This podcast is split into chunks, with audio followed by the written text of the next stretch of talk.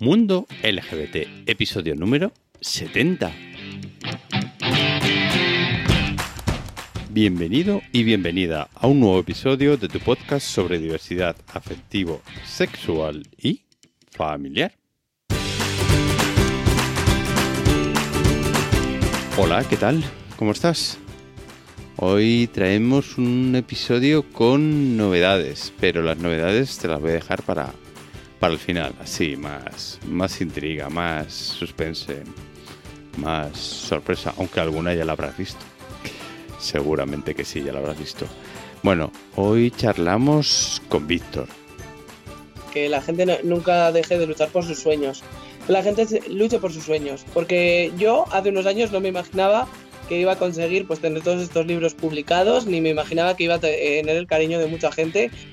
Con Víctor conversamos sobre cultura en general, cultura clásica en particular, griego, latín, mitología también, que es un auténtico apasionado de, de estos temas. Y se le nota, se le nota cuando, cuando charlas con él y cuando conversas que la cara se le ilumina y, y los ojos igualmente.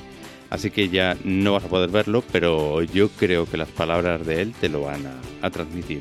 Sin más, vamos, vamos a escucharle. Conquistaré tus miedos para librarte de ellos. Qué frase tan bonita, ¿no, Víctor? Sí, la verdad es que es una frase bastante sentimental. ¿Y, y esta frase de dónde viene? Cuéntame un poquito. Pues, a ver, la verdad es que a mí hay muchas cosas que me, que me impregnan, eh, digamos, o que me inspiran. A lo mejor no solo las vivencias que yo pueda tener, sino también las películas que vea o incluso si mis amigos me cuentan lo que ellos mismos han vivido, eso a mí me afecta de una manera especial, entre comillas, y hace que pues a veces nazcan frases como la que tú has leído. Bueno, ahí está con nosotros Víctor Enríquez, profesor y escritor. Te iba a decir poeta, pero claro, mm, ahora vamos a hablar de tus libros y digo, no, no, si este chico no solamente escribe po poesía, es que tiene narrativa también y hasta una obra de teatro. Sí, es, sí, eso es. Empecé como poeta, pero luego he ido evolucionando. Bueno, pues cuéntanos un, un poquito sobre ti y ahora ya empezamos a hablar sobre tu, tu obra. Primero háblanos pues, un poco sobre ti. A ver, la verdad es que todo surgió cuando tenía 16 años y en cuarto de la ESO tuve la asignatura de latín, que um, vi el, el, tópico que dice así, verba volan escrita manen. Entonces, ¿qué, ¿qué, quiere decir? Las palabras vuelan, lo escrito permanece. Entonces, a partir de ahí yo me di cuenta de que tenía que empezar a poner por escrito todo lo que yo quería transmitir o todo lo que yo escribía, porque hasta ese momento escribía cosas, pero bueno, al final la, las desechaba. Entonces, a partir de ahí, empecé a componer y a conservar las, las composiciones que hacía. En ese caso eran poemas, porque eh, es sobre todo lo que empecé escribiendo. Y ya después, cuando he sido más mayor, entre comillas, cuando pasaron ya unos años, pues eh, me apeteció empezar a publicar eh, las composiciones que yo tenía.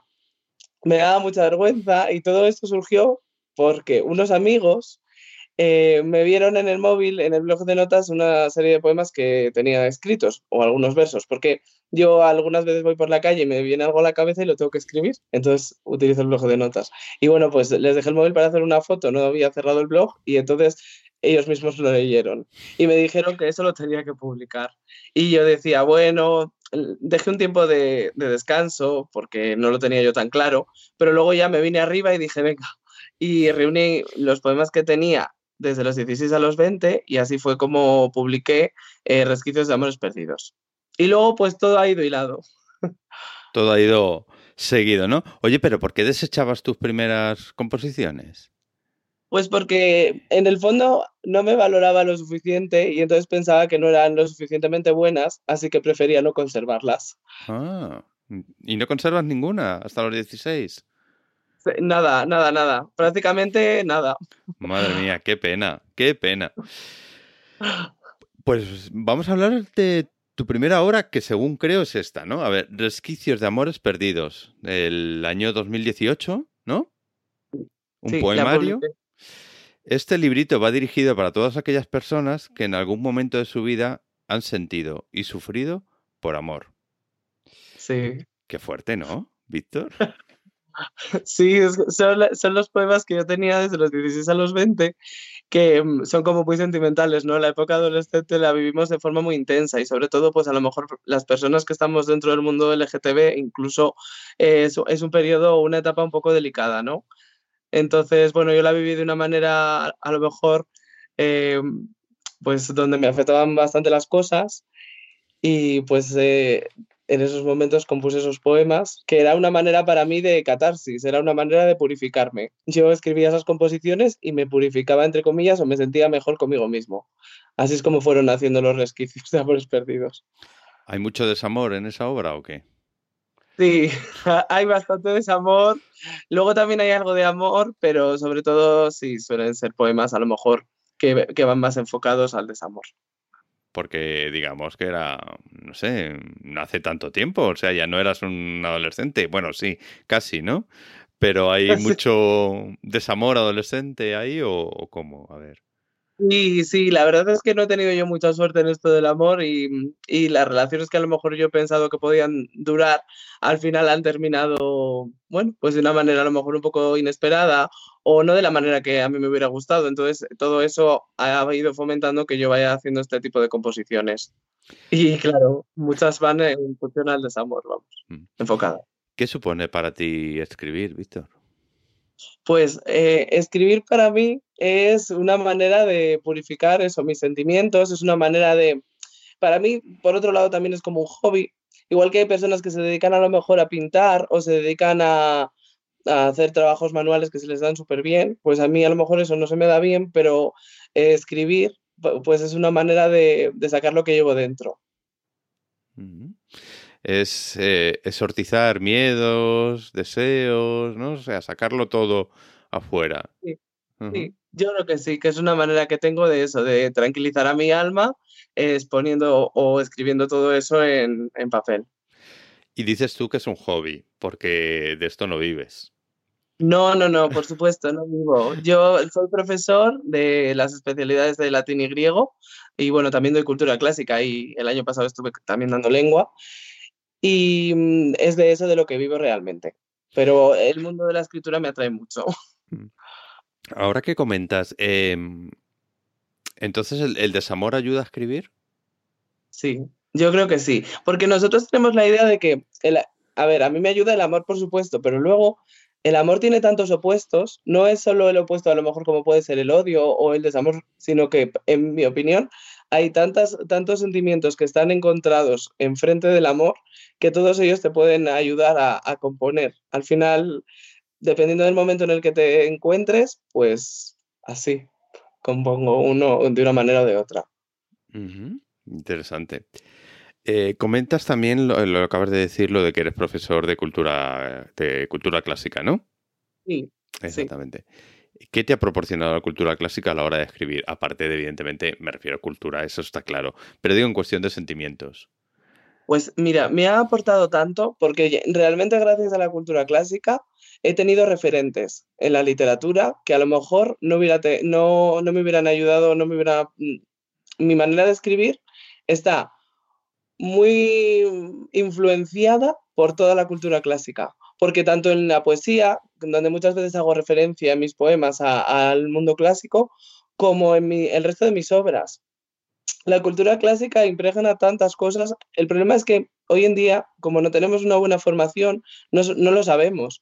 Pero cuando empiezas a, a, impregnarte de ella, te das cuenta de que es tan hermosa que, bueno, a mí me tiene, vamos, seducido totalmente.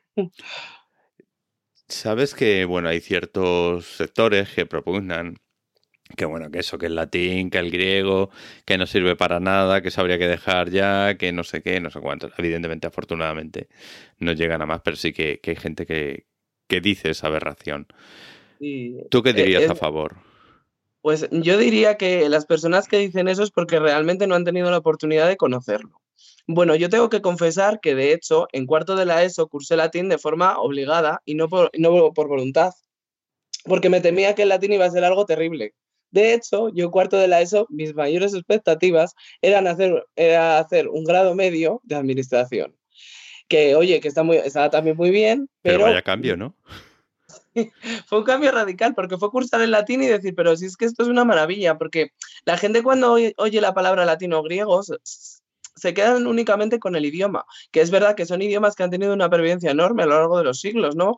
Eh, más de dos mil años, pero no es únicamente eso lo que aporta el latín y el griego. El latín y el griego aporta eh, una cultura en historia, una cultura en costumbres, una cultura en literatura, porque la gente, por ejemplo, sí que sabe que la picaresca eh, conoce el Lazarillo de Tormes, pero no conoce, por ejemplo, eh, los originales griegos. La, mm, ay, no, me viene ahora.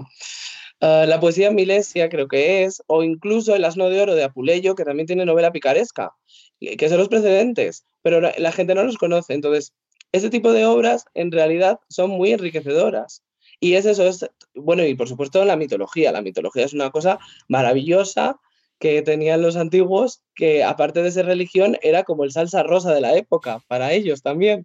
Entonces es una mezcla como muy especial, pero a la par enriquecedora, porque te da muchos, ya no solo por lo que el tema religioso, sino por el hecho de que te da muchos eh, patrones culturales o muchos patrones en cuanto a maneras de actuar del ser humano, eh, no sé, te, enseña muchas cosas. Sí, porque al fin y al cabo la cultura actual bebe o nace de esas fuentes, de la cultura griega y latina. Sí, estamos impregnados totalmente en, todas nuestras costumbres, en muchísima, en nuestro idioma. Nosotros estamos hablando en latín vulgar y, con, muchas, con muchas raíces griegas.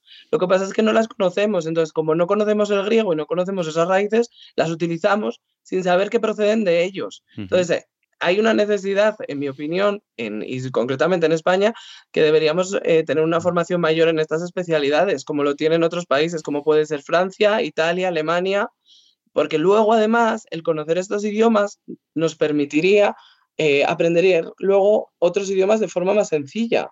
Por eso los alemanes, por ejemplo, o los ingleses o los franceses aprenden idiomas mucho más fácil que nosotros, porque tienen una formación mayor en, los idiomas que son los, padres, entre comillas, o madres dentro de, dentro de las lenguas.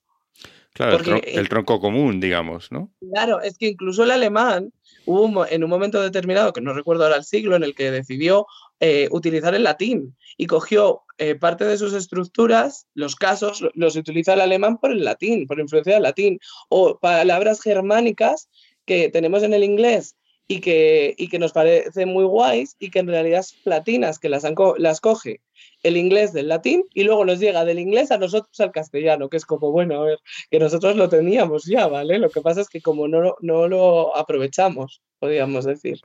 La verdad es que se te ve en tu cara que, te emocionas cuando hablas de la cultura clásica, ¿eh? De estos idiomas, lo vives, ¿no? Yo creo que tus alumnos deben disfrutar mucho en tus clases, ¿no? Eso espero. La verdad es que yo siempre intento que lo, que lo disfruten y vamos, tengo algunos este año que dicen que es su asignatura favorita. Madre mía, pues sí que lo disfrutan, sí. Bueno, y tanto es así que dices, pues voy a escribir una obra de teatro, ¿no? El primer concurso de belleza, La manzana de la discordia y El juicio de París. Eso en el 2019, ¿no? El año pasado ya. Una obra de teatro. Ante tus ojos se presenta el primer concurso de belleza. Este se encuentra dentro de la mitología griega y es también conocido con el nombre de La manzana de la discordia y El juicio de París. Vamos a ver, mm, Víctor, te levantas un día y dices voy a escribir una obra de teatro, ¿cómo es eso? Cuéntame. Pues eh, eso surge porque en realidad ese libro, aunque lo he publicado después del libro de narrativa, después de Historias sin contar, lo había escrito antes, porque quería escribir ya, no quería escribir solo poesía, sino que quería irme a otro género, pero no me atrevía con la narrativa y dije, jo, pues como me gusta tanto el teatro, como cliente que soy de ver obras de teatro y de leerlas, porque también leo muchas de, temática clásica, pues dije, pues me tengo que animar a escribir una obra donde se, se mezclen dos de mis ilusiones o dos de mis eh, cosas que me hacen súper feliz, que es la literatura y por otro lado la mitología. Entonces las uní y entonces, claro, empecé a pensar, ¿qué argumento o qué mito puedo coger para hacer esta obra de teatro? Y entonces elegí el, primer concurso de belleza, o sea, el juicio de París o la manzana de la discordia, porque es un episodio mitológico en el que aparece la mujer. Y el papel de la mujer, que es eh, bastante importante dentro de este mito, porque además, aparte de, escribir sobre mitología y literatura, quería, quería dar visibilidad e igualdad a la mujer, para que la gente deje de pensar que en la antigüedad la mujer no tenía importancia, porque eso es mentira, eso es algo que nos ha dicho un patriarcado y que hay que empezar a quitar ya de nuestra cultura. En la antigüedad la mujer también tenía importancia. Prueba de ello son, pues no sé, por ejemplo, los, dentro de la mitología, los dioses olímpicos, pues hay seis chicos y seis chicas, no son eh, diez chicos y dos chicas, en realidad hay como una igualdad. Y luego además hay capítulos o episodios donde tienen una importancia mm, pues notable. Entonces, eso me, hizo, por un lado, ya fijarme en este mito, en el mito de la manzana de la discordia. Pero luego hubo otra cosa que me hechizó del todo para poder escribirla. Y es que en este, en este juicio aparece una diosa que es la diosa Eris, que es la diosa de la discordia. Y es una diosa que no tiene pervivencia a lo largo de los siglos. O sea, sí que la tiene dentro del mito, pero como que no se le da importancia. No hay, no hay ninguna obra donde, o al menos yo no la conozco, donde Eris sea la protagonista. Entonces yo dije, tengo que hacer una obra de teatro donde Eris, que es la diosa de la discordia, sea la protagonista. Y, luego además, sí, me, me, animé por eso a escribir sobre todo de esta obra de teatro también. Y bueno, para los que no lo sepan, por ejemplo, Eris ha influenciado tanto este, esta historia mitológica ha influido en cuentos. Por ejemplo, en La vida durmiente, el personaje de Maléfica es eh, clarísimamente una, un personaje que está, o si no está inspirado, tiene muchísimas em, igual o similitudes, podemos decir, con Eris. O sea, Eris es muy, muy, muy, tiene muchas características comunes con Maléfica. Porque, bueno, los cuentos de Disney, muchos de ellos tienen influencia clásica aunque la gente a lo mejor no, lo conoce, pero en la manzana, por ejemplo, en Blancanieves aparece la manzana, pues eh, tiene, tienes unas referencias clásicas que a mí me encanta siempre pues reivindicar. Es curioso, o sea, cuando tú vas a ver una película de Disney, no la ves con los mismos ojos que las puedo ver yo, por ejemplo, ¿no? Tú ya estás viendo ahí los, los dioses griegos y demás, ¿no? Es interesante, es muy, muy interesante. Yo Pero... Dime, dime, perdona. Ah, no, no, sí, que yo, lo, yo veo eso, la película de Disney, lo que dices tú. Muchas veces estoy pensando, pues yo que sé, la bella y la bestia. Uy, esto viene de este mito. O mm, en otra. Sí, es que me sale eso, me, me nace. Mm. ¿Y hay algún personaje en especial en esta obra de teatro? Para el colectivo LGBT, por ejemplo.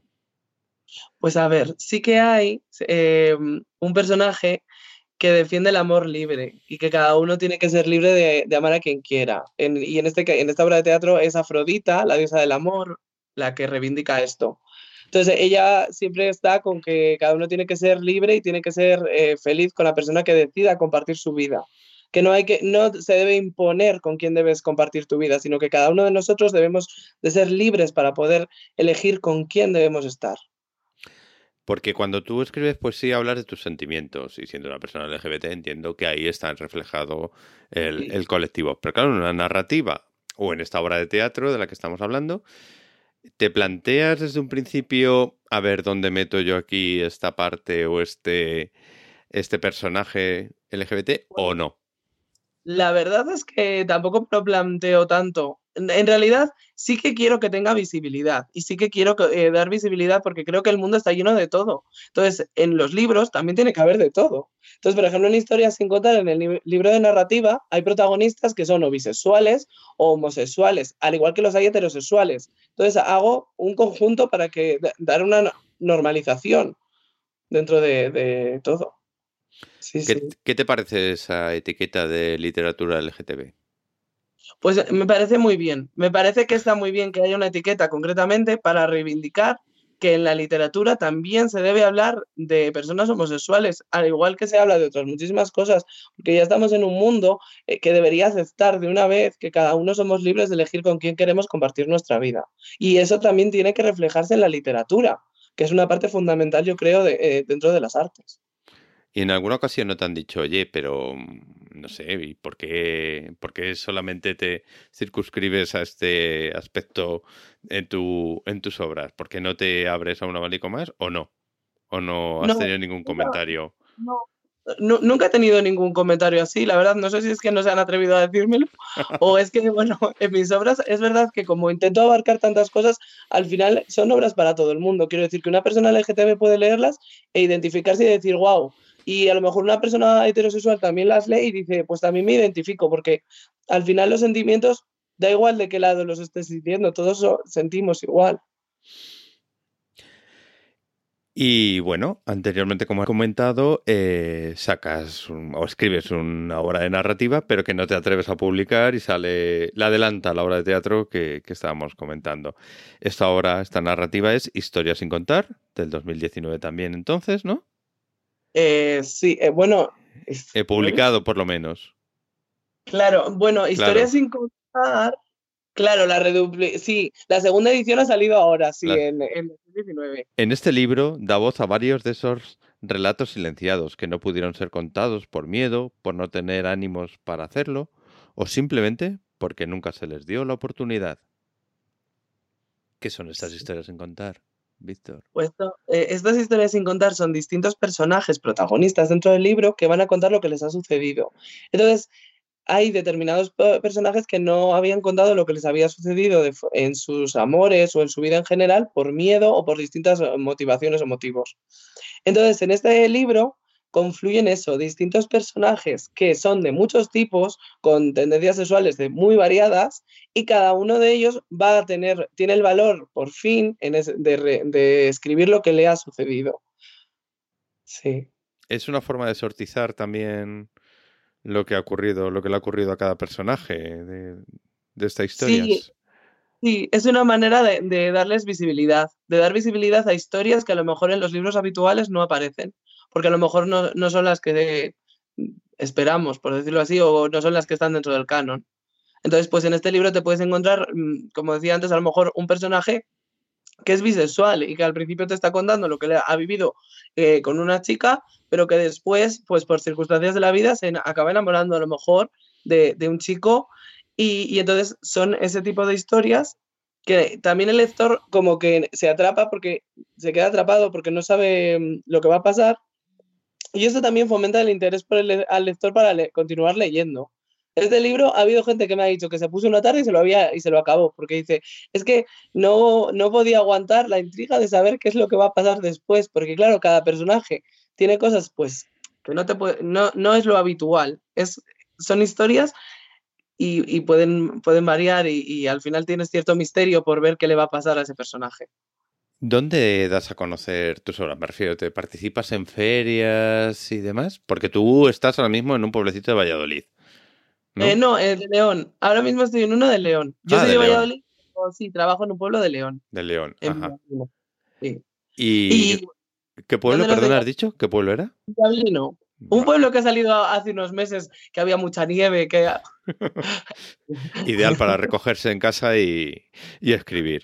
No, pero exactamente, te decía, participas en ferias, Sí, sí, sí, sí, me gusta, me gusta muchísimo hacer ese tipo de cosas. De hecho, eh, el año pasado estuve, bueno, sí, sí, el año pasado ya, en la feria de Valladolid, en la feria del libro de Valladolid, y buah, acabé súper contento porque yo pensaba, bueno, no voy a vender ni un libro, ya verás, porque tampoco soy una, no era un autor que llevara tanto tiempo. Y joder, luego la acogida fue, fue fantástica, o sea, al final vendí todos los libros que tenía. Y fue como, madre mía, porque además yo pensaba, bueno, a lo mejor los de narrativa los puedo vender fácil, pero los de, los de mm, poesía va a ser más complicado. Y no, la verdad es que luego la gente como que se animaba mucho, porque, bueno, otra de las características que tengo es que la poesía que yo hago es para todo el mundo. O sea, la, ¿Cómo, es eso? claro, ¿Cómo es eso? sí, es que la gente tiene una barrera de, yo es que la poesía no la leo porque no la entiendo. Entonces, pues por referencias, por referencias clásicas, por ejemplo, Catulo, que era un autor en, Roma, que eh, escribía composiciones para todo el mundo. Pues eso ha sido un referente para mí porque yo he dicho, yo quiero que la poesía, en el momento en el que estamos, en el siglo en el que estamos, llegue también a todo el mundo. Y entonces mis composiciones, mis poesías, tienen recursos estilísticos, por supuesto, para crearse, pero aparte de eso, son poesías que todo el mundo puede leer, puede entender y le puede, y le puede transmitir algo. Porque para mí la poesía tiene que transmitir sentimientos. Y tiene que ser para, o sea, mi poesía por lo menos tiene que ser para todo el mundo. Porque yo quiero que todo el mundo pueda disfrutar de la poesía, igual que puede disfrutar viendo una película o leyendo un libro de narrativa. ¿Por qué tenemos que leer poesía, Víctor? Pues yo creo que tenemos que leer poesía porque, porque somos humanos y la poesía nos transmite sentimientos. Y, no está de más hoy, en el siglo en el que estamos también, aprovecho para, para, mm, para sentir, para, para, que no temamos a, nuestros sentimientos. Porque muchas veces nos, eh, nos, están empezando a enseñar como que fuéramos roboces. Y, y no es eso. Los seres humanos no somos eso. Tenemos humanidad, somos vulnerables y está bien que, que se nos recuerde en algunas ocasiones eso. Ya hemos visto poemas, hemos visto narrativa, hemos visto teatro. ¿Hay alguna... ¿Te quedas con alguna en especial? ¿Hay alguna que te pues guste más? lo veo difícil. Es que depende del momento. Sí, lo veo muy difícil, porque a lo mejor yo hoy mm, cojo reliquias de amores prohibidos y digo, ¡buah! Este, mira qué poema, este me encanta. Pero luego al día siguiente vuelvo a cogerlo y digo, ¡ay! Ya, ya no ya no me siento identificado con él. Y entonces digo, ay, en historias ahora este personaje me siento como muy, muy identificado con él y entonces me gusta historias. Y, o, la obra de teatro, a veces con los personajes mitológicos, no sé, es que creo que depende del momento en el que te encuentres, pues así me pasa a mí. No, no, me puedo decantar por una porque al final todas ellas nacieron de mí y es como, depende del día, a lo mejor estoy más afín a una o a otra. En estos últimos años has estado muy prolífico, ¿no? Porque veo 18, 19, 20. ¿Qué, qué, ha pasado? ¿Qué te ha pasado? ¿Mucho desamor para escribir o qué? A ver, cuéntanos. Ahí, eso tiene un porqué. Y el porqué es que mm, antes, yo en segundo de carrera empecé a trabajar en una academia, ¿vale? Y en esa academia la verdad es que, bueno, pasé buenos años de mi vida, pero al final eh, no paraban de incrementarme el número de horas. Eh, entonces al final me dedicaba mañana y tarde a trabajar y no, tenía tiempo para mí. O sea, sí que escribía algunos poemas, por supuesto, en algún ratito libre, pero, pero no, no me planteaba, vamos, ni publicar, ni lo tenía dentro, pero no era capaz de sacarlo porque no tenía tiempo material para poder ver cómo hacerlo. Porque yo, no tenía ni idea de cómo iba el mundo de las publicaciones ni, ni nada. Entonces, hasta que no dejé ese trabajo, no, digamos que no pudo salir el Víctor escritor, porque estaba eh, retenido. Era, era un lugar en el que es verdad que yo estaba muy feliz porque yo daba clases, y, pero me, quitaba tanto tiempo que no podía hacer otras cosas. Entonces, cuando me liberé de ese trabajo, ya eh, de, de, ese trabajo en esa academia, y ahora estoy en un instituto, pues ya tengo muchas más horas eh, para poder dedicarme a ello. Cuando hablas de tu profesión como, como eso, como profesor en el instituto, veo que disfrutas mucho, ¿vale? Pero ¿te gustaría llegar a un momento en que pudieras vivir de, escribir y dejar la profesión de profesor? ¿O no? ¿No, te gustaría? No me gustaría porque yo soy tan feliz dando clases, estando con los chicos, eh, enseñando, soy tan feliz haciendo eso que no, no, no veo mi vida prescindiendo de ello. Y creo que, podría compaginar, como estoy haciendo ahora, el mundo del escritor y el mundo del profesor. Entonces creo que, mm, no sería capaz, ¿no? Y aunque tuviera dinero, aunque ganara muchísimo dinero con los libros, no dejaría de ser profesor. Bueno, pues esperemos que lo ganes, por lo menos que lo ganes y luego ya, pues exactamente, ¿qué quieres seguir enseñando? Pues sigues enseñando, que está muy bien. Vamos a pasar a otro de, de, tus libros que has comentado, Reliquias de Amores Prohibidos, otro poemario. Sí. Eso está muy bien, eso está muy bien. Leer esta obra te permitirá encontrar algunos sentimientos que quizás tenías olvidados, una diversidad de contenidos en los que destaca el amor y su opuesto, el desamor. No exactamente, por eso para mí el opuesto del amor es que depende del momento en el que tú te encuentres, pueden ser tantas cosas, puede ser el desamor, puede ser el odio, puede ser el pasar de todo porque no quieres estar con esa persona. Entonces, los opuestos del amor para mí son muchos. Ah, son muchos. Vale, vale, vale, vale. Y entonces aquí, ¿qué, podemos encontrar? Entonces, eh, conocer sentimientos, ver en otras personas, en otros personajes, sentimientos que a lo mejor tenemos nosotros y no los reconocemos, o que nos cuesta reconocerlo, mejor dicho. Y esa, es la idea, sí, que en, mis poemarios la gente se identifique con ellos, que se identifique con las composiciones, igual que yo me identifiqué en el momento de escribirlas, o, no, pero por lo menos que la gente disfrute de ellas y, sienta, que les hagan sentir cuando leen esas composiciones. Porque nos cuesta mucho expresar nuestros sentimientos, ¿no? A las personas en general. Quizás a los hombres más, no sé, vamos a hacer ahí un poco de tópico. Sí, yo creo que nos cuesta porque nadie nos enseña a, exponer nuestros sentimientos, sino que es algo que tenemos que ir haciendo de forma autóctona. Tenemos que ir aprendiendo nosotros mismos cómo gestionar nuestros sentimientos muchas veces. Entonces, yo creo que la poesía ayuda también a eso, ayuda a purificar tus sentimientos, a ver que sentirte triste un día no es malo, que estarte, eh, porque si no, no existiría la alegría. Tenemos que estar tristes en algún momento y no pasa nada. Lo importante es saber superar esos momentos y, y, al final sacar lo bueno y estar siempre buscando lo, lo bueno de las cosas, incluso aunque haya momentos de debilidad. Víctor, ¿qué es para ti la constancia? La constancia para mí es, imprescindible, porque yo gracias a la constancia he conseguido todo lo que voy consiguiendo en mi vida, tanto laboralmente como en el plano de estudios, como en el panorama del escritor. ¿La constancia es algo tan necesario? ¿Te propones un objetivo y vas a por él o, cómo? Sí, es, eh, te pones objetivos o, o simplemente haces las cosas luchando para conseguir algo a lo mejor o las haces a lo mejor no tiene por qué tener una finalidad clara, pero sí, bueno, dentro de la constancia es verdad que sí, que sí que si te pones un objetivo es mucho mejor, porque al final si tienes un objetivo luchas por él todo el tiempo y eso es muy bueno, incluso aunque a veces no consigas ese objetivo, eh, no pasa nada. Lo importante es que tú has dado lo máximo de ti para, para lograr conseguirlo. Que luego puede salir bien o puede salir mal, pero luchar por ello yo creo que es imprescindible, porque al final, si luchas por las cosas, yo creo que en mayor o menor medida, pero puedes acabar consiguiendo eso que, que quieres. Y por supuesto es imprescindible dentro de la constancia el aprender, el saber que a medida que eres constante y vas luchando por tus objetivos, tienes que aprender y dejarte enseñar.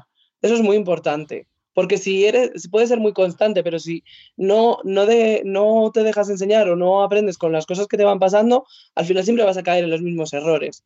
Y sin embargo, si con constancia además vas, vas aprendiendo y, y, no te cansas de luchar, pero sigues en ese proceso, yo creo que al final puedes llegar lejos.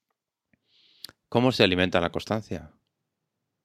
Pues no dejando, yo creo que de la holgazanería te, te conquiste. Quiero decir, yo estaría muy bien tumbado todo el día en la cama, pero llega un momento en el que tienes que decir, no, tienes que hacer cosas y tienes que luchar por ellas. Entonces, eh, eh, también es una cuestión de hábito.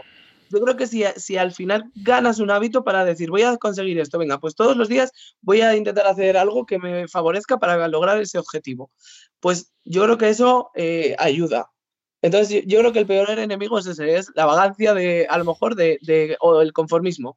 Eh, creo que esos son sus dos enemigos mayores. Creo que si eres constante para conseguir objetivos y dejas de lado esto, a estos dos, puedes llegar, intentar conseguir y a lo mejor llegar a esos objetivos que tienes puestos.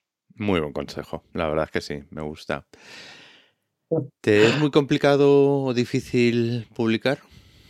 ¿O las pues editoriales ya ahora ya que ya tienes un nombre, bueno, pues ya supongo que te será más fácil, pero al principio o todavía te sigue siendo complicado? Bueno, yo tengo que decir que al principio fue complicado y además luego el resultado no fue el esperado. Yo siempre pongo el mismo ejemplo. Cuando tú escribes un libro es como que tienes un flotador desinflado. Entonces escribes el libro y tienes tu flotador. Entonces tú buscas una editorial para que la editorial te ayude con tu flotador, te lo infle, te lo prepare bien y, puedas eh, navegar con él bien. Pero resulta que, o la experiencia que yo tengo con las editoriales es que te inflan el flotador, de mejor o, peor manera, dependiendo de la editorial, y te empujan al mar y te tiran. Y entonces tú tienes que sobrevivir ahí con tu libro, que lo acabas de publicar, y tienes ahí tu flotador inflado y tienes que intentar sobrevivir en, mitad del mar. Entonces, eh, el tema editorial, yo sinceramente no he tenido una buena experiencia. A lo mejor hay otros escritores que sí que lo han tenido y están súper contentos con sus editoriales. Yo la verdad es que el primero lo publiqué con editorial Y mira, ahí tuve la suerte de que conocí en mi primera firma de libros, que la hice en Zamora, conocí a otra escritora que se llama Sandra Broa, que además es la que me ha ilustrado el, libro del primer concurso de belleza, la obra de teatro. Está ilustrado además por ella, porque desde ese día empezamos a tarabar una amistad que la verdad es que ha sido, vamos, que es una persona llena de luz y que desde el primer día hemos estado súper bien, nos hemos llevado muy bien. Y, gracias a ella, ella me comentó la manera de publicar libros sin editorial, de forma independiente. Entonces, pues la verdad es que yo lo vi clarísimo. Dije, pues a partir de ahora voy a publicar así. Porque si lo haces de forma independiente, tú eres el dueño de tus libros.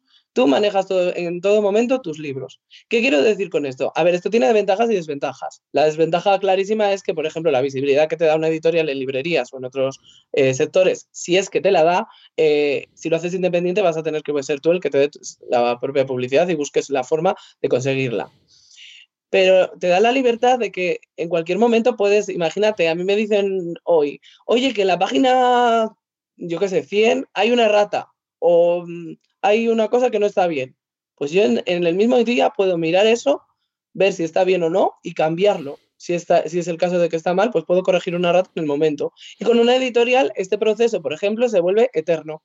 Eso por un lado. Luego, por otro lado, los beneficios que te deja una editorial pues los contratos que hace para escritores noveles eh, no son nada buenos, las condiciones son pésimas. O sea, de un libro, y no me importa dar cifras entre comillas, te pueden dejar entre un 8 y un 12% de cada venta de, tu propio libro. Nada más. Nada más. Y bueno, que es que, y luego de eso te pueden quitar otro tanto. Bueno, es que tengo que confesar que yo desde mi primer libro todavía no he cobrado un euro. O sea, solo he cobrado lo que yo he vendido. Los libros son los ejemplares que yo tenía que yo he vendido. Eso es lo que yo he ganado. Pero es vergonzoso que un escritor, por ejemplo, yo del primer, del primer libro ya no tengo ejemplares más que uno, el mío ya no vendo ese libro, yo ya no lo llevo a las ferias, ya no lo llevo a, allá donde voy, el primer libro que hice con editorial ya no lo llevo, porque la editorial me cobra un montón por adquirir mi propio libro y no me importa dar números. O sea, el libro se vende por 13 euros y, pico y a mí la editorial me lo cobra por 10 euros. Pero es que si yo voy a firmar a una librería, la librería se lleva un 30% de la venta del libro. Mm. Entonces, al final, no, no, ya no es que no ganes, es que estás perdiendo, porque estás perdiendo el tiempo de ir, el, la gasolina el transporte. Entonces, e, es una, a mí me parece que está súper mal. O sea, para hacer un libro, la persona que es indispensable es el escritor. Y sin embargo, no se le valora para, y ni siquiera se le recompensa de tal forma. Al final, la editorial es eso: que quieres comprar tu propio libro, pues en vez de darte un precio asequible o un precio a un precio de coste, ya que el mercado de ese libro lo vas a hacer tú y lo vas a vender tú, no, no, lo, no es así, no te, no te da esas facilidades. Entonces, eso por un lado. Y por otro lado, yo, por ejemplo, publicando con Amazon, el precio de mis libros, en vez de ser 13 euros y pico, como me impuso, o 14 euros prácticamente, la editorial con el primero, pues yo los puedo poner ahora a 10 euros. Quiero decir que tienen, alguno como Historia sin contar, por ejemplo, tiene el doble de páginas y lo tengo a, la, a, la, a, a 10 euros más barato que el, de, pues, el primero de poesía, que me puso la editorial el precio, que eran 13 euros y pico, y tiene unas 100 páginas. Entonces, es que es una diferencia, en mi opinión, hay unas ventajas que te da eh, el hacerlo independiente que no te las da la editorial, que por supuesto tienes que trabajar muchísimo más, porque tienes que eh, buscar a alguien que te ilustre la portada o que te ilustre el libro, o ilustrarlo tú. Tienes que buscar a alguien a lo mejor que te, que te, que te corrija el libro, un corrector tienes que buscar a alguien a lo mejor que te lo maquete, pero te da, o hacerlo tú y aprender a hacerlo tú. Yo en mi caso aprendí a hacer muchas de estas cosas, las he aprendido a hacer yo, y entonces, eh, no sé, quiero decir que a mí me parece que el publicar con editorial está sobrevalorado. Mm. Pues vamos a pasar a la joya de, de la corona, vamos a decir, ¿no? Tu última obra, Meteoros desde el corazón, de este año, el 2020. O sea, está calentito, calentito, recién sacado del horno. Meteoros desde el corazón. Prepárate para sentir. El amor, sus opuestos y otros se muestran en este poemario de muchas formas. Conocerás a través de él recovecos de mi mente y de mi corazón que seguro conectan contigo y tus recuerdos. ¿Te desnudas en este libro? Mm, metafóricamente hablando. Sí, yo creo que sí. Vamos, eh, yo no tengo cepora a la hora de, publicar mis sentimientos. Entonces, sí, este libro me, me desnudo literariamente, porque al final es un libro que tiene bastantes peculiaridades, porque tiene, por ejemplo, un poema dedicado a los transformistas, a los drag queens, Ah. eh, que es algo como muy innovador, pero dije, porque estuve esperando, estuve en Santander, en un bar que se llama Queens, y, y allí vi un show que me impresionó muchísimo de, de transformistas, de drag queens, y entonces, pues me nació de, de ese show, me, pues días después me nació escribir este poema, por ejemplo. Entonces, sí son poemas a lo mejor como muy, muy personales y que ya, tras, ya no solo hablan de sentimientos, sino que a veces ya empiezan a hablar de lugares o otras, otras cosas.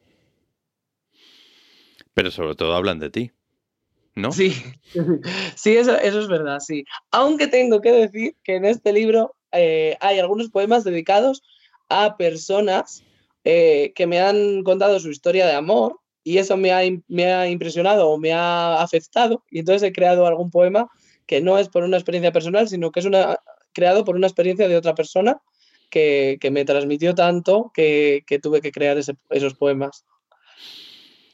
Y otra vez el amor, entonces. Sí, Madre mía. es- algo Eros central, ¿no? Es algo central en, en tu obra, en tu vida, evidentemente, y en general en la de todos, pero es otra vez el amor. Sí, sí, sí, pues el amor para mí es un sentimiento importantísimo porque yo creo que, que deberíamos todos hacer, cuando hacemos cualquier cosa o cualquier acto en nuestra vida, deberíamos hacerlo con amor. Entonces yo creo que no está de más recordar que el amor es un sentimiento que debería mover el mundo y que debería hacer que todo el mundo eh, hiciera las cosas de la mejor manera sin intentar perjudicar a nadie y, y eso, con amor, con Eros, con Cupido. Ah, maravilloso. Pues yo te voy a poner un aprieto. No sé si tienes el libro por ahí cerca, Meteoros del Corazón. ¿Lo tienes? Sí, lo tengo aquí. Qué casualidad. Pues elige un poema o un extracto de un poema y por favor, Ah, bueno, vale. Pues. parece?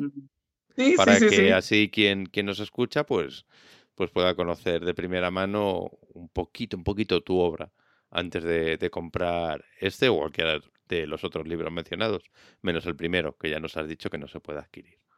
Bueno, sí, sí se puede adquirir, todavía está a la venta en puntos como si, si van a, a lo mejor al corte inglés o a FNAC y lo piden, a lo mejor se lo traen.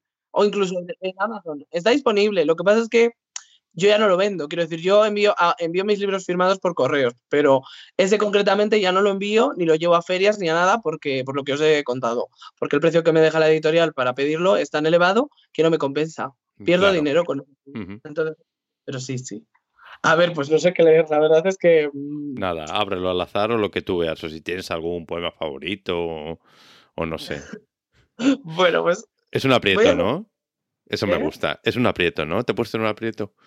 Vale, sí, sí, es- porque no, no, no había No. pensado en nada de Claro, que leer. pero, pero a ti te gusta hablar, te gusta, vas a pronto estar en un micro abierto, con lo Ay, sí. cual, ¿eh? según me he enterado, sí, sí, Eso me cual, gusta. Lo que pasa es que de Meteoros todavía no había hecho una selección así como. No había visto yo en plan qué poemas llevar. Pero me, me gusta que me pongas en este proyecto porque también, mira, si, si, si veo que gusta o si veo que este poema eh, tiene un buen recibimiento, pues a lo mejor lo llevo a más sitios. qué bien. Pues ala, adelante, cuando quieras. Bueno.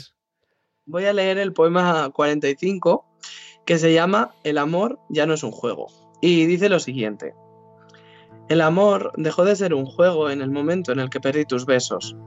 Fluyeron como el agua de lluvia por nuestros cuerpos y cesaron después de un tiempo. Quisiera repetirlos, pero eran únicos, igual que lo es la cantidad de gotas que se derrama en una tormenta. Tus besos vida me dieron, quise que fueran eternos, pero en realidad nunca lo fueron. Avivaron mi corazón indefenso y luego huyeron. Cada uno de ellos silenció mis miedos, haciéndolos pequeños. Casi desaparecieron, hasta que un día desperté y, y ya no estabas. ¿Dónde están ahora tus labios? Qué bonito, la verdad que está, está muy bien. Muy bien. ¿Dónde, Ah. ¿Dónde va a viajar Meteoros? Desde el corazón. ¿De ¿Qué, ¿Qué proyectos tienes próximamente para llevarlo y demás? Junto con el resto, supongo, pero cuéntanos. Pues próximamente tengo un micro abierto que es este 13, que lo hago aquí en Villablino, en el bar La Tintorería. Y luego el día 14 me voy a Valladolid porque en la Casa Zorrilla voy a presentar, pero en este caso en vez de Meteoros vamos a presentar Sandra Broa y yo, el- la obra de teatro, el primer concurso de belleza. Entonces, esas son dos cosas próximas. Luego, el día 19 voy a dar una charla sobre mitología, sobre Eros y Psique, que son dos personajes que me gustan mucho. Y mm, luego, que además de esa charla la voy a dar con una compañera, Verónica, que es eh, un amor eh, de persona también, igual que Sandra. Y luego, ¿qué más tengo pensado? Bueno, el 7 y el 8 de marzo voy a estar en la Expo Comics y Manga que hay en Valladolid también. ¿Y eso? pues surgió porque la verdad es que yo a la Expo Comics soy un poco friki. Entonces, ha habido muchos años que he ido y siempre que puedo voy, vamos, si no me cuadra que estoy en un sitio alejado y no puedo llegar, pero siempre suelo ir. Fui a la de Madrid también y mm, no es este año como que me apetecía estar en el otro lado, en lugar de en el lado de la persona que va a verla, sino que formar parte de, la propia feria y poder llevar mitología con el libro del primer concurso de belleza, poder llevar poesía y poder dar visibilidad también al LGTB dentro de este tipo de ferias. Porque, oye, está muy bien que, el cómic, el manga a mí me encantan, pero bueno, también yo creo que está bien eh, con libros como los míos, pues también tienen ahí un pequeño hueco gracias a, que me lo han permitido, entonces estoy muy contento con eso. Genial, me, choca un poco, me choca un poco por la temática de la, de la feria, ¿sabes? Pero mm. me parece genial y un escaparate estupendo, como bien dices tú, de, visibilidad, tanto de literatura como para, en general, de literatura LGBT en particular. O sea que claro, y, también, bueno, de hecho, por ejemplo, la obra de teatro, como está ilustrada por Sandra Broa, es verdad que da pie al manga y al cómic, porque es verdad que los dibujos que ella hace son tipo manga. Entonces, eh, esa obra, por ejemplo, va, encaja perfectamente con, lo que es la feria. Luego, los otros libros que yo voy a llevar también, pues es también para dar visibilidad a todo lo otro. Qué bien. ¿Y, y, qué más? ¿Que ¿Tienes algún proyecto así a medio plazo o a corto plazo? Aparte de ah. la... Nos hemos quedado en la feria del cómic. Sí, pues después de eso voy a... bueno, el día del libro sí que me gustaría, el día 23, me gustaría ir a algún sitio a firmar libros, el día del libro, de, en abril creo que cae. Eh, este día me gustaría ir a, algún, a alguna ciudad a firmar libros aunque todavía no, lo tengo, eso no lo tengo todavía organizado. Eh, en la feria de este año del libro de Valladolid me, gustaría volver a estar, si nos lo permitiera el ayuntamiento, o incluso en la de Madrid. Madrid es, una, es un sitio al que tengo que volver, porque quiero ir a ver los museos de nuevo. Y, mm, y bueno, también es que quiero ir porque tengo algunos seguidores de allí que yo creo que pues se merecen que vaya y pues pueda estar compartir unos ratos con ellos allí. Pues nada, tendremos que organizar algo, ¿eh? Una lectura de poemas o algo así, si te parece. Ah, yo encantado, sí, sí. Yo encantado. Estas cosas me encantan. Bueno, pues le daremos una vuelta a ver qué, podemos montar. Y, y, luego, la verdad es, es que entre mayo y junio tampoco tengo muy claro el bueno, a lo mejor eso hago alguna feria, pero no, está todo claro porque como tengo que presentarme las oposiciones, pues digamos que a lo mejor en esos meses estoy un poco más inactivo. En junio siempre hay alguna feria, bueno, en concreto aquí en Madrid yo sé que para el orgullo hay una feria de, literatura LGTB. Ah, bueno, pues eh, no tenía ni idea de que hubiera pues, eso. Mm, ya son unos años los que se, se, está celebrando, sí, sí, sí, en pleno barrio de Choca, claro. Oye, pues, pues si me invitasen o, si, vamos, ya investigaré cómo, poder participar, que me puede me resulta interesante jugar. Fenómeno, pues a ver si hay suerte y te, podemos ver ahí. Y creo que también, no sé si por Sevilla o Málaga también hay, no sé, eso no lo sé, pero eso no lo seguro. Pero vamos, la de Madrid sí, porque vamos, el año pasado estuve comprando algún, algún libro ahí en, en concreto, o sea que, que sí. Y pues puede ser una ocasión maravillosa para claro, por supuesto. Además, que mejor que en el barrio de Choca. Pues Eso es. Una cosita antes, que estamos llegando al final, lamentablemente, estamos llegando al final ya. Pero la obra de teatro eh, que hemos hablado, la que hemos hablado, ¿se ha representado o se va a representar? Pues todavía no he encontrado grupo de teatro que la, que la quiera hacer. Todavía no he encontrado, tampoco es verdad, no lo he buscado tampoco mucho, pero es verdad que, de momento estuve en contacto con un par de grupos de teatro y claro, eh, por el número de personajes, algunos de estos grupos me dijeron que no era posible, o por el, la edad que, tienen los protagonistas de mi obra con respecto a, a la edad que media que tenían los actores que formaban esos grupos. Pero bueno, todo se andará. Ojalá alguien decida leer esta obra, le entusiasme quiera representarla. Yo estaría encantado de poder ir a cualquier sitio a verla representada. Bueno, pues desde aquí hacemos un llamamiento, oye, que si alguien quiere y tal, que se ponga en contacto contigo y a, a representarla, que sería Ah, sí, sí. fantástico, seguro que sí. Por lo que comentaba, estamos llegando al final ya, Víctor, una pena. No sé si quieres añadir antes de que terminemos alguna cosa, Pues algo que así, a- nos hayamos dejado no sé. yo creo que la entrevista está tan completa, o, o por lo menos me tengo esa idea. No sé si debería añadir algo. Eh, bueno, sí que voy a hacer un, un llamamiento o una reivindicación de eso, de que la gente no- nunca deje de luchar por sus sueños, que la gente se- luche por sus sueños, porque yo hace unos años no me imaginaba que iba a conseguir pues tener todos estos libros publicados, ni me imaginaba que iba a te- tener el cariño de mucha gente que lee mis libros y que me sigue y que me apoya y, y es algo que es muy bonito porque, no sé, se agradece y, y en un momento dado de mi vida yo nunca pensé que pudiera ser y llegar a esto. Entonces hago un llamamiento para eso, para que la gente luche por sus sueños y que aunque te digan que no una vez, no te rindas, sigue intentándolo porque nunca sabes cuándo te van a decir que sí o cuándo vas a, a conseguir eso. Entonces ese creo que es el mensaje que quiero dejar como un mensaje final. Víctor, ¿eres una persona generosa? Pues eh, bueno, eso no debería decirlo yo porque creo que tendría que decir la gente, pero intento serlo. Al menos en mis actos intento que la, que la gente, no sé. Te, te lo digo, te lo pregunto porque justamente en este último momento donde puedes aprovechar para volver a promocionar tus libros, para hablar de tus libros y demás, me has sorprendido gratamente que lo que te preocupas es de animar a la gente a que viva sus sueños y te olvides de, de ti, sino que, ¿sabes? Animes a los demás a, a vivir y a, y a disfrutar de sus sueños. Me, me ha encantado, me ha encantado este final. Bueno, para terminar, redes sociales, ¿dónde te puede encontrar la gente? Dinos, cuéntanos, ¿dónde pueden ir a comprar tu libro? Que además, como has dicho, tus libros los dedicas. Sí, mira, mi- mis libros me los pueden encargar por cualquiera de mis redes sociales. En Facebook soy Víctor Enríquez Gago y en Instagram también soy arroba Víctor Enríquez Gago, todo junto. Entonces, en cualquiera de esas redes o incluso en Twitter, que soy VC Tor Corporis, eh, me pueden escribir y pedir cualquiera de mis libros y yo los mando por correos. Entonces, eso a nivel de España, porque es verdad que todavía no, no me he aventurado a poderlos enviar de forma internacional. Pero para la gente que a lo mejor no sea de España, que también tengo lectores en México, en, en otros países, pues eh, que sepan que están en Amazon y para todo el mundo. Realmente lo- mis libros están en Amazon disponibles para todo el mundo. Genial. Y luego, Sa- si lo quieren Dime, dime, dime. dime. Ah, que si los quieren firmados y con algunos regalos, porque yo siempre que mando un libro, les eh, meto algo, hago un sobre, bueno, que yo mis habilidades eh, manuales no es que sean muy buenas, pero hago un sobre con toda mi mejor intención y allí meto una serie de regalitos con, con, eh, junto con los libros que mando, con el libro que mando. Qué guay, qué bien.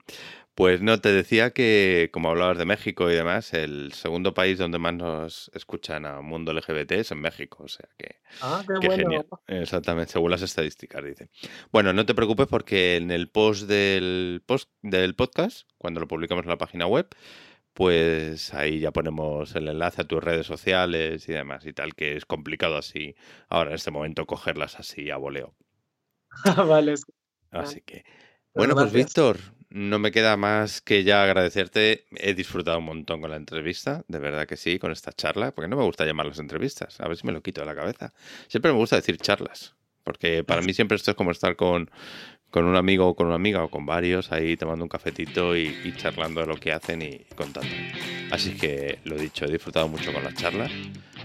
Te deseo lo mejor, tanto en tu faceta de profesor como en la de escritor de lo que sea. Pues ya sé que ya he visto que te atreves con todo y eso me encanta. Y bueno, cualquier novedad, cualquier cosa que tú quieras, pues los micrófonos del mundo LGBT pues están abiertos para ti. O sea que yo creo que, que vamos a tener más noticias de ti. Oye, pues eh, sería genial. Yo lo que quiero hacer es agradecerte la oportunidad que me has dado de poder tener esta charla. Espero no, no haber abu- aburrido a nadie y, y la verdad es que pues muchísimas gracias por la oportunidad. Nada, gracias a ti, Víctor. Estamos en contacto. Hablamos. Un abrazo. Chao. Muy bien, un abrazo, hasta luego. Chao, hasta luego.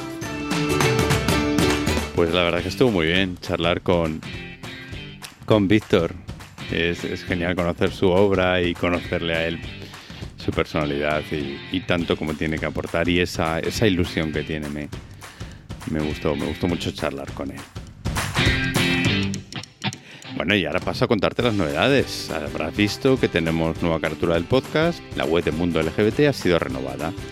Ha sido renovada por Juan Carlos y, Carlos de Website Story, que la verdad que, han hecho un gran trabajo con el rediseño de la página del podcast de Mundo LGBT y aparte con el, con el logo, con todo el, nuevo diseño gráfico que puedes ver tanto en la página como, como aquí en la carátula del podcast. Y sí, ya vamos a terminar. Hasta aquí el episodio de hoy. Recuerda que puedes ponerte en contacto con nosotros por medio de nuestra página web www.mundo.lgbt o en nuestro correo electrónico hola arroba mundo.lgbt. Hacernos llegar comentarios, sugerencias o ser tú el próximo o la próxima que esté aquí charlando sobre tu proyecto, sobre lo que estás realizando. Recuerda también que puedes seguirnos en las redes sociales como LGBT Mundo LGBT, todo junto, o suscribirte al podcast en las diversas plataformas existentes, ya sabes. Apple Podcast, Google Podcast, Spotify, etc, etc, etc. Y como es habitual, me despido con la frase de Harvey Mill. Sin esperanza, las minorías se rinden. Hasta el próximo episodio.